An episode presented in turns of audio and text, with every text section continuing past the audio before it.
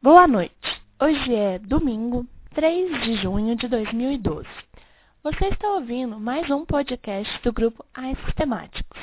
Os integrantes são César, Daniele, Graziele, José, Letícia, Marilene, Max, Rafael, Thaís e eu, Tâmara. Boa noite a todos que me ouvem, aonde quer que vocês estejam.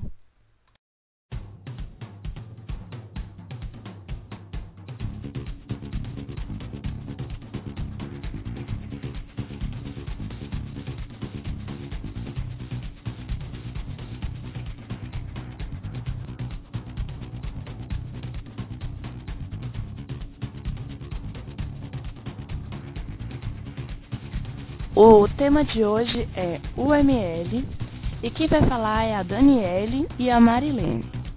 Espero que todos apreciem e curtam com, com não, sem moderação.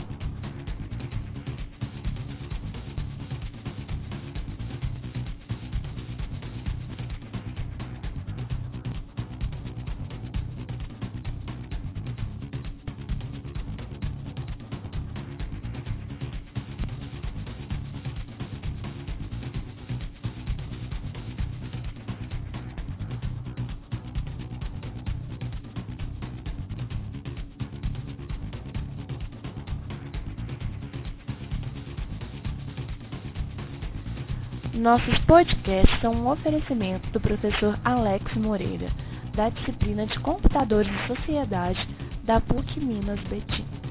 Essa série é didática, feita por alunos para alunos. Esperamos que apreciem e curta nossas próximas atualizações. Divulguem no Facebook e nos ajudem a tirar uma boa nota no trabalho.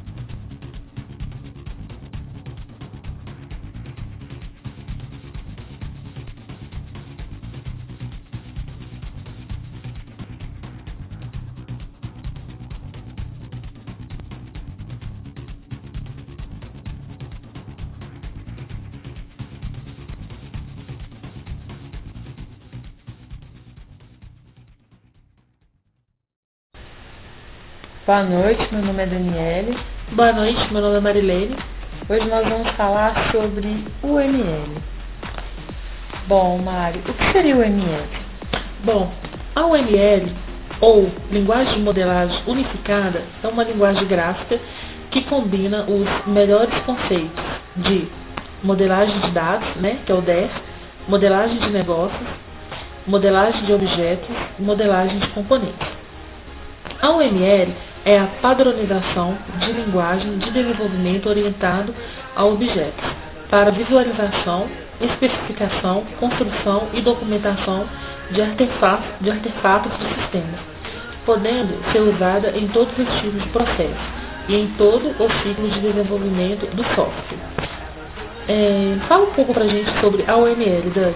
Bom, a OML é totalmente dependente de qualquer linguagem de programação ou de qualquer processo de desenvolvimento. É, a utilização da OML, ela mostra os limites e as funções principais de um sistema.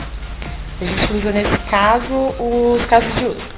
Ilustra as funções básicas do sistema por diagramas de interação, representa a estrutura estática dos sistemas, nesse caso a gente usa os diagramas de classe, modela o comportamento do objeto, a gente usa o diagrama de estado, exibe a arquitetura de, da implementação do sistema, diagrama de componentes e de implementação. Quais são os benefícios do uso da OML? Ela define o mapeamento da análise ao projeto e à sua implementação. Ela define também uma anotação expressiva e consistente. Facilita a comunicação entre as pessoas, ajuda a apontar inconsistências e omissões, suporta o processo de desenvolvimento para grandes e pequenos sistemas. É, Mário, fala pra gente um pouquinho como se fosse um histórico da UML. Bom, o histórico da UML, é, em 1975 e 1980, é, teve o surgimento né, das linguagens de modelagem orientadas a objetos. Agora, em 1989 a 1994, é, teve um crescimento né, considerável é, no número de métodos, apro aproximadamente 5 vezes.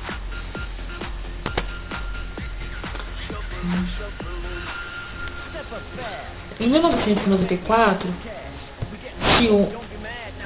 É, Humboldt, eu acho, né, que segundo a Bock na Racional, eu acho que seria isso mesmo, em 1995. Quando, acho que Humboldt, lançaram a primeira versão da OML. Em 1996, os três lançam a versão 0.9 da OML.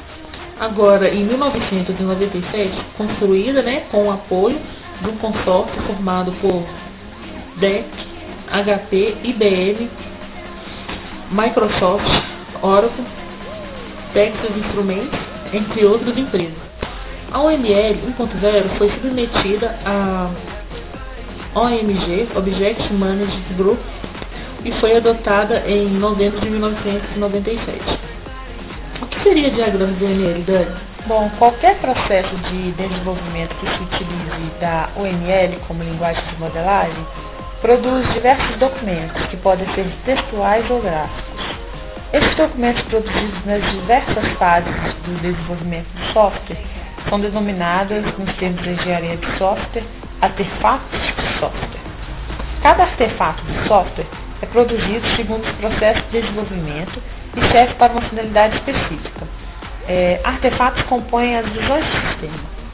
Os artefatos de software gráficos, produzidos durante o desenvolvimento de um sistema de software, são definidos através da utilização de diagramas de UML.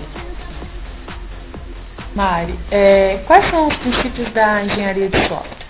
O mundo de hoje depende de um complexo de sistemas de informação baseados em computadores. Inúmeros produtos e serviços incorporam, de alguma forma, computadores e softwares de controle. Softwares representam uma grande e crescente proporção do custo total de um produto ou serviço e produzir software com uma boa relação custo-benefício é essencial para o funcionamento e produtividade das organizações. O software é abstrato e intangível. Não é restrito, é, a, não é restrito a materiais ou a elementos físicos, baseado em processos industriais. Essa ausência de limitações naturais hum, faz com que o software se torne muito complexo e difícil de ser compreendido e documentado. A engenharia de software é, se utiliza de ferramentas de ambientes de desenvolvimento, procedimentos, métodos e técnicas para melhorar a qualidade dos produtos de software. A engenharia de software é a disciplina que tem como meta, dentre outras coisas, melhorar ou otimizar a relação custo-benefício. Ou seja, né, gente, menos tempo, menos custo, né? é, no processo de desenvolvimento de software. O objetivo é utilizar abordagens eficientes e produtivas para gerar soluções efetivas para os problemas que envolvem o desenvolvimento de sistemas. Dani, mas o que é um software na engenharia de software?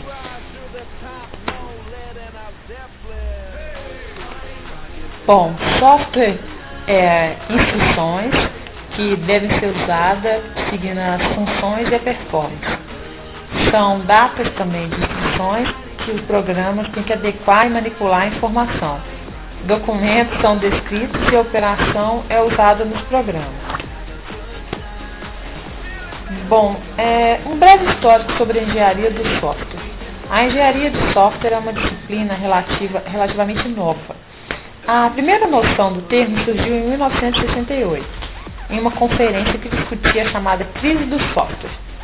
Computadores da terceira geração, como foi falado no outro podcast nosso, possuíam capacidade de processamento de armazenamento até então inimagináveis, tornando viável o desenvolvimento de aplicações extremamente complexas comparadas àquelas que até então eram desenvolvidas.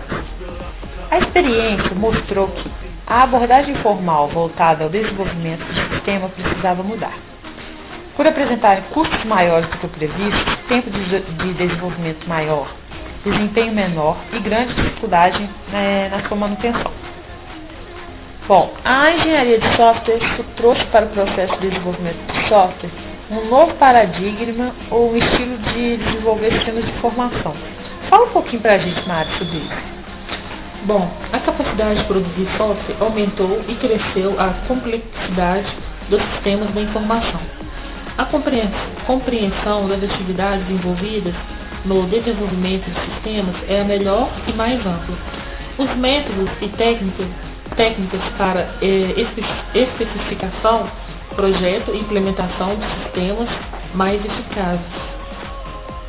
As notações e ferramentas de desenvolvimento reduzem o esforço e aumentam a confiabilidade e compreensão das especificações.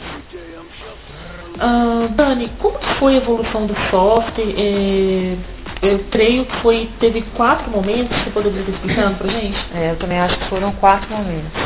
Eu acho que foi anos 50 e 60, a gente teve o processamento BEC, softwares padronizados específicos feitos artesanalmente sob demanda, é, hardware voltado a propósitos gerais, projetos centralizados em torno do analista de sistemas e teve a ausência de qualquer tipo de documentação de software. No segundo momento, nos anos 60 e 70, sistemas multiusuários, sistemas de tempo real, pacotes de software, bibliotecas de software, banco de dados, primeira geração né, dos SGBDs, crescimento de sistemas baseados em computador e a manutenção do software era muito difícil. Já por volta dos anos 70 e 80, já teve o processamento distribuído, rede de computadores computação no cotidiano das pessoas.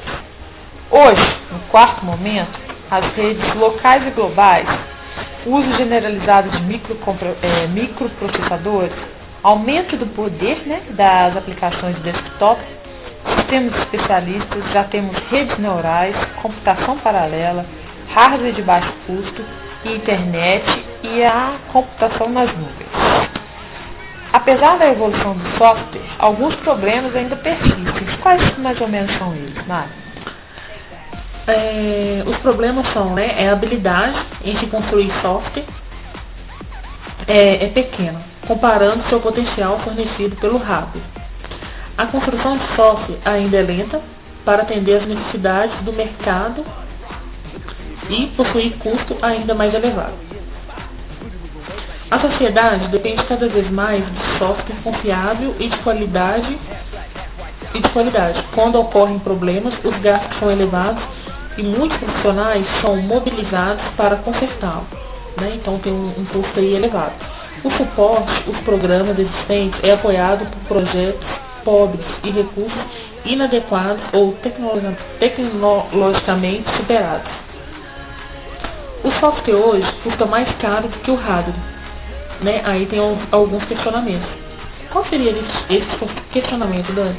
Bom, a gente pode se questionar por que é preciso tanto tempo para terminar os programas, por que os custos são tão altos, por que não se consegue cercar os erros de software antes que ele seja liberado para os clientes, por que existe uma dificuldade enorme em medir o custo e o progresso do desenvolvimento do software à medida que ele está sendo construído. Então, a preocupação em resolver essas questões é o fator que tem levado é, desenvolvedores à adoção de práticas da engenharia do software. A situação de softwares antigos, é, desenvolvidos há mais de 20 anos, é crítica. Fala um pouquinho para a gente por que, que essa situação é crítica, Mário. É, pois, né, depois de intocáveis alterações, sua estrutura não permite mais uma plena manutenção pequenas mudanças podem gerar falhas graves no sistema. Bom, aplicação de engenharia que geram dados de projetos críticos devido à idade e reparos não permitem que alguém entenda suas estruturas internas. Sistemas embutidos, mesmo que possuam comportamentos inesperados, não podem se tornar inoperantes, pois não há nada mais para substituí-los. Atributos de um software. Alguns atributos estão ligados diretamente aos serviços que um software é capaz de oferecer. Em outras palavras, um software deve cumprir os requisitos funcionais que motivaram seu desenvolvimento. Ou seja, um bom software, né, é, essencialmente, é aquele que fornece para o usuário as respostas que ele precisa.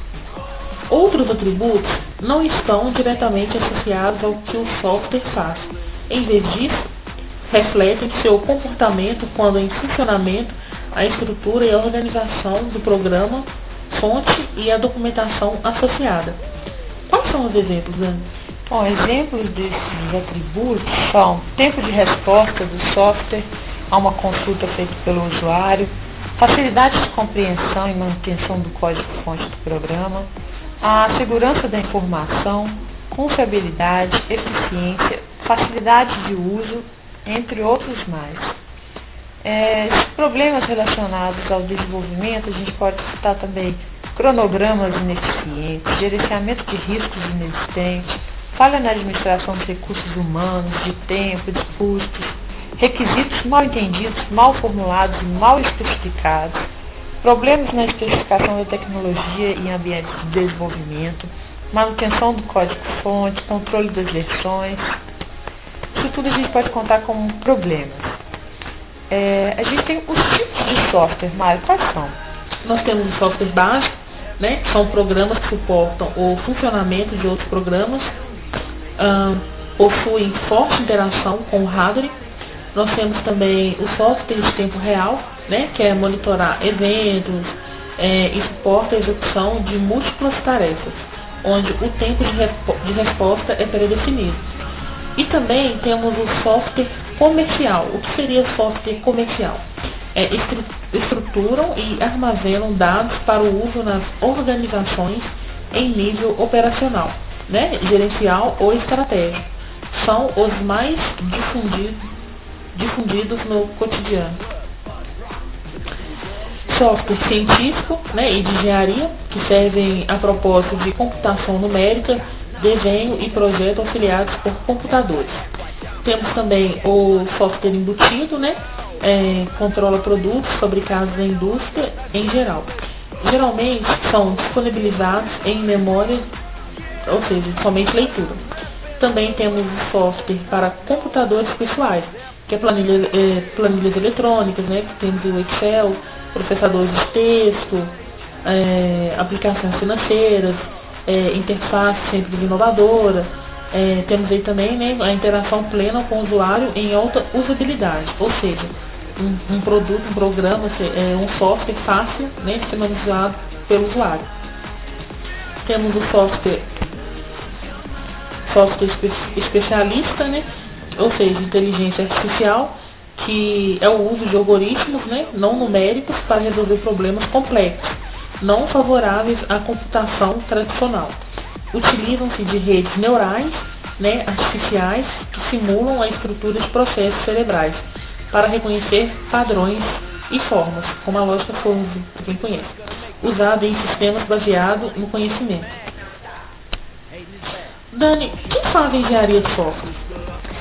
Bom, é, a chave no desenvolvimento de um software é a comunicação entre o desenvolvedor e o usuário. Se a comunicação falhar, o sistema não dará ao usuário as respostas que ele deseja. Então o software também irá falhar. Os participantes de um projeto se situam em três categorias. Cliente, que é quem contrata e financia o desenvolvimento do software. Usuário, que é quem efetivamente utiliza o sistema e indica as necessidades que ele precisa ter. Desenvolvedor, que é quem se responsabiliza pela construção do sistema para o usuário, geralmente organizados em equipes.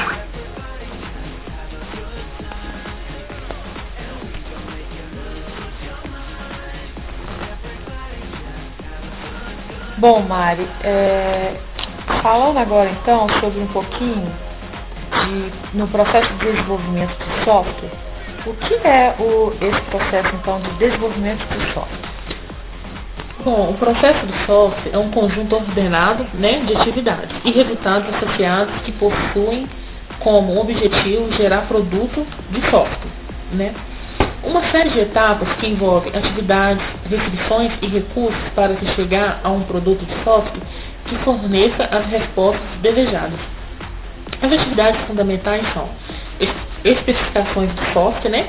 especificar suas principais funcionalidades, desenvolvimento de software, ou seja, produzir de acordo com as especificações, validação do software, que é garantir que ele faz o que foi específico, evolução do software, que é garantir que ele sempre atenderá às necessidades mutáveis do cliente. Ô Dani, um processo de software, ele integra as pessoas e procedimentos, correto? Uhum. E envolve um conjunto de ferramentas técnicas. Como que você poderia estar passando isso né, para a gente? Bom, é, ele descreve né, todas as suas principais atividades. Ele se utiliza de recursos e está sujeito a um conjunto de restrições, como um cronograma, e gera produtos de software intermediários e finais. Ele pode ser decomposto em diversos subprocessos, todos eles de algum modo relacionados. Nesse caso, ele pode ser definido também na forma de uma hierarquia de subprocessos, organizados de tal maneira que cada um deles tem seu próprio modelo de processo.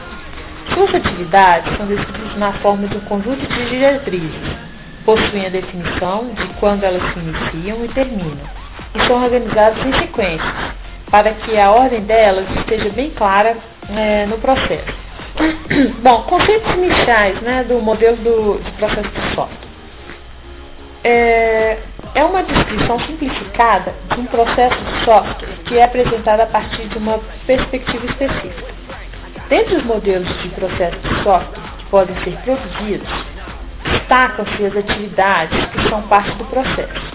Os produtos de software serão produzidos e o papel das pessoas envolvidas na engenharia de software. Existem diversos benefícios em se modelar um processo. Dentre eles, permite avaliar as atividades mais adequadas a atender aos objetivos do desenvolvimento, como cumprimento do cronograma e restrições do orçamento, auxilia a equipe de desenvolvimento a encontrar inconsistências e redundâncias ou omissões né, sobre o processo em suas partes constituintes. Diferentes, diferentes modelos né, de processo organizam atividades de forma diferente. A utilização de modelos inadequados a um tipo de produto pode reduzir a sua qualidade. Ele é escolhido com base na natureza do projeto da aplicação, nos métodos e nas ferramentas a serem utilizadas e nos controles e produtos que serão entregues. Todo desenvolvimento de software pode ser caracterizado como um ciclo de solução de problemas. Então a gente tem o estado atual, a definição do problema, o desenvolvimento técnico e a integração da solução. Isso tudo num ciclo. Bom, é, como que é a estrutura comum de um processo, Mário? A estrutura comum de um processo é uma estrutura framework, né, que é estabelecida através de definição de um pequeno número de atividades que são aplicáveis a, a qualquer projeto de software, independente, independente de seu tamanho ou complexidade.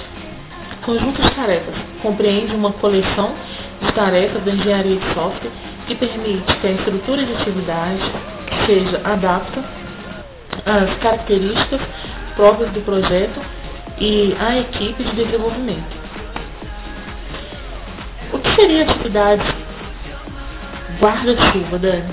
Bom, são aquelas atividades que cobrem todo o processo e são independentes da sua estrutura envolvem é, o controle e rastreamento do projeto, revisões técnicas formais, garantia de qualidade de software, gerenciamento, configurações e mudanças, gerenciamento da reusabilidade e gerenciamento dos riscos e das medições. Bom, todo o processo de desenvolvimento do software tem como entrada os requisitos do sistema e como saída um produto de software fornecido. Muitos modelos foram propostos ao longo dos anos, e alguns deles se tornaram mais populares. Quais são eles, Mário? Bom, nós temos o modelo sequencial linear, temos o modelo de prototipação, que mais adiante nós vamos estar falando, né, explicando o que seria prototipação, modelo RAD, modelo evolucionário, temos também o modelo incremental, modelo espiral, montagem de componente, desenvolvimento concorrente, uh, outros temos aí modelos de métodos formais e técnicas de quarta, quarta geração. Eu vou estar falando um pouquinho o que seria o modelo sequencial linear. Bom, o modelo sequencial linear é o modelo mais antigo e o mais usado na engenharia de software. É, ele foi criado tendo como base os ciclos de desenvolvimento de produtos da engenharia tradicional. Muitas organizações que se utilizam desse modelo é, o aplicam de forma sistematicamente é, estritamente linear. Né? O exemplo, análise do projeto, codificação, codificação teste. É, modelo sequencial linear, né? que é o modelo original. original. Bom, é, envolve a coleta de requisitos em nível de sistema, análise geral de interface que o software deve ter com elementos de hardware, bancos de dados e etc. Projeto né, é a tradução dos requisitos do software para um conjunto de representação que podem ser avaliadas antes que a codificação se inicie. É uma fase que se concentra em quatro, em quatro atributos: estrutura de dados, arquitetura de software, detalhes de procedimentos, caracterização das interfaces.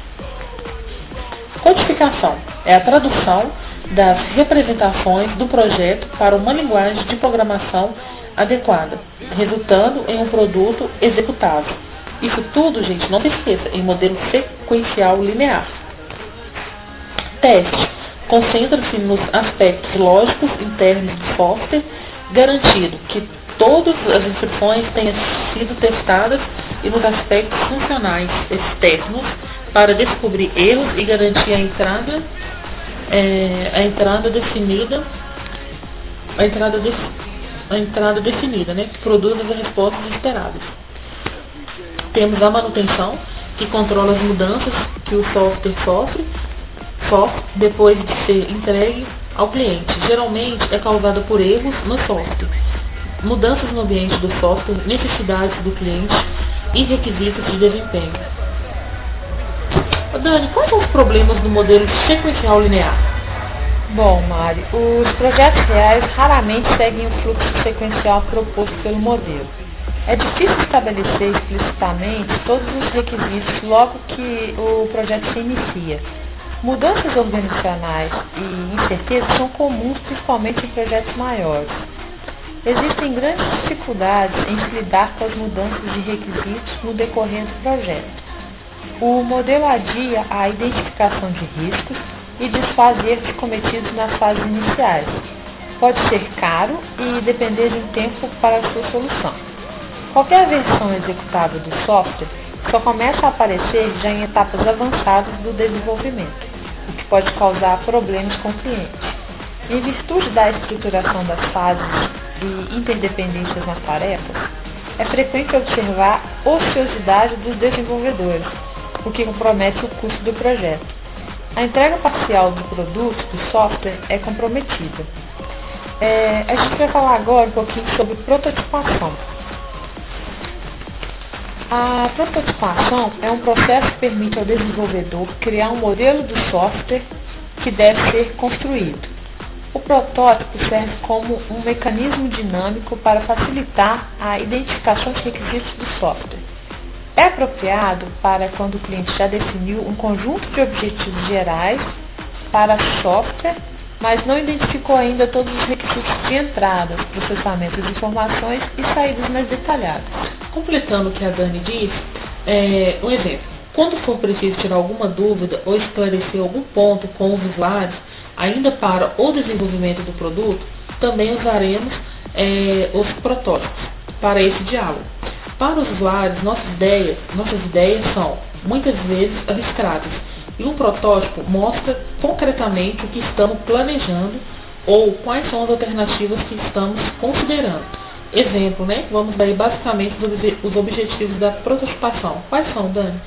Bom, é, a gente tem como objetivo da, da prototipação testar a viabilidade de uma ideia, esclarecer alguns requisitos vagos, verificar o rumo do projeto, realizar testes né, com os usuários e comparar duas alternativas do design. Um protótipo é uma versão do produto que não possui todos os recursos, ou quando esses recursos não estão completamente funcionais. A ideia por trás dos protótipos é economizar tempo e dinheiro no desenvolvimento de algo que possa ser testado com usuários ou discutido com a equipe de desenvolvimento. Existem, né, Mário, três tipos clássicos de protótipos. Sim, né, tem os protótipos verticais, os protótipos horizontais e os cenários. Eu vou estar falando um pouquinho sobre os protótipos verticais, né, são aqueles é, em que apenas alguns recursos são implementados, contudo de forma a permitir o teste em sua tota, totalidade. Esses recursos devem ser possíveis a teste em condições reais, né, ou seja, uma tarefa em tarefas reais dos usuários e com dados reais. Imagine, por exemplo, que você esteja implementando uma loja virtual. Né? Você pode implementar apenas a funcionalidade de venda de um produto, correto? Deixando todas as outras funções. Por exemplo, você deixaria de colocar cadastro de produtos e fornecedores para trás, bem com a própria concretização da venda. Mas todas as telas do processo devem estar implementadas permitindo a exploração do processo de venda e considerando todos os fluxos alternativos de exceção. As informações que aparecem, mesmo que não venha a um banco de dados, devem corresponder aos produtos de fato é, a empresa vende. É, Dani, e nos protótipos horizontais? Bom, é, toda a interface é implementada mas sem muita profundidade. É, isto é, objetivando, ela não faz nada. É uma, apenas uma simulação que um trabalho do mundo real pode ser executado. Entretanto, protótipos dessa natureza podem, como ferramentas próprias para isso, ser rapidamente construídos, isto além de, de fornecer uma ideia de como funcionará todo o sistema. Um cenário é a interseção das características dos protótipos horizontais e dos protótipos verticais. Ou seja, é um protótipo que possui um único recurso dele é, e só dele são implementados as telas. Bom, é, é claro que é possível desenvolver qualquer protótipo intermediário, em que haja uma redução dos seus recursos e das suas funcionalidades. Nesse caso, o usuário pode testar alguns recursos, desde que em uma sequência pré-determinada e às vezes com os dados também pré-determinados. Omar, explica um pouquinho para a gente esse exemplo. Por exemplo, o protótipo de um sistema de consulta online de uma biblioteca em que o usuário pudesse testar o recurso de busca, mas, é, exemplo, mas apenas 10 livros estariam cadastrados na base de dados Deste modo, o sistema só retornaria algo se o usuário buscasse é, um desses 10 livros, correto? É, em 2005, Roger, Sharp, é, eles classificam os protótipos da seguinte forma. Protótipos de baixa fidelidade. O que seria um protótipo de baixa fidelidade? É aqueles que não se assemelham muito ao produto final. Exemplo disso seria o que, galera? É, é, utilizam materiais muito diferentes do que será usado na versão final, como cartolina, papel e outros materiais de escritório, mas que permitem também né, explorar os requisitos e os conceitos de design conceitual. Tem um protótipo de alta fidelidade, né, que é algo mais parecido com o produto acabado, que seja efetivamente interativo e realista. Para os protótipos de baixa fidelidade, usamos muitas vezes a técnica de prototipação em papel, feita de forma rápida, barata e na fase inicial do processo de desenvolvimento. O protótipo em papel permite muito mais facilmente validar os requisitos e as opções de design aos usuários.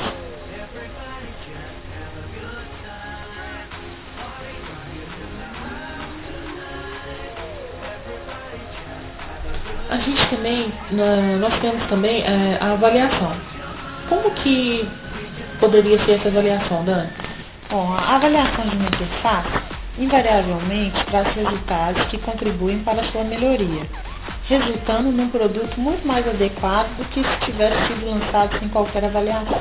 O que, que vocês é, poderiam analisar referente a essa avaliação? Bom, a gente pode analisar três formas de avaliação de interface uma usando uma lista de preferência, outra com especialistas em usabilidade e uma terceira diretamente com usuários. Para quem não sabe, Dani, usabilidade seria? Seriam os atributos que facilitam a vida do usuário. Bom, é, na segunda forma, na primeira forma, né, verificamos a partir de uma lista de questões às quais só cabem a resposta sim ou não. Quais itens de usabilidade são atendidos pela interface. Na segunda forma, as interfaces serão passadas para um especialista, que com base em sua experiência em usabilidade, dirá o que funciona e o que não funciona na interface em questão. Na terceira e última forma, serão realizados testes com usuários reais, a fim de verificar como será o desempenho destes e quais são as suas possíveis dúvidas ou dificuldades. Lembrando que um teste com usuários está condicionado à existência de um protótipo interativo. Em qualquer um dos casos, a avaliação pode ser de maior utilidade se for realizada em sua fase inicial do projeto, quando ainda é possível influenciar né, a sua direção.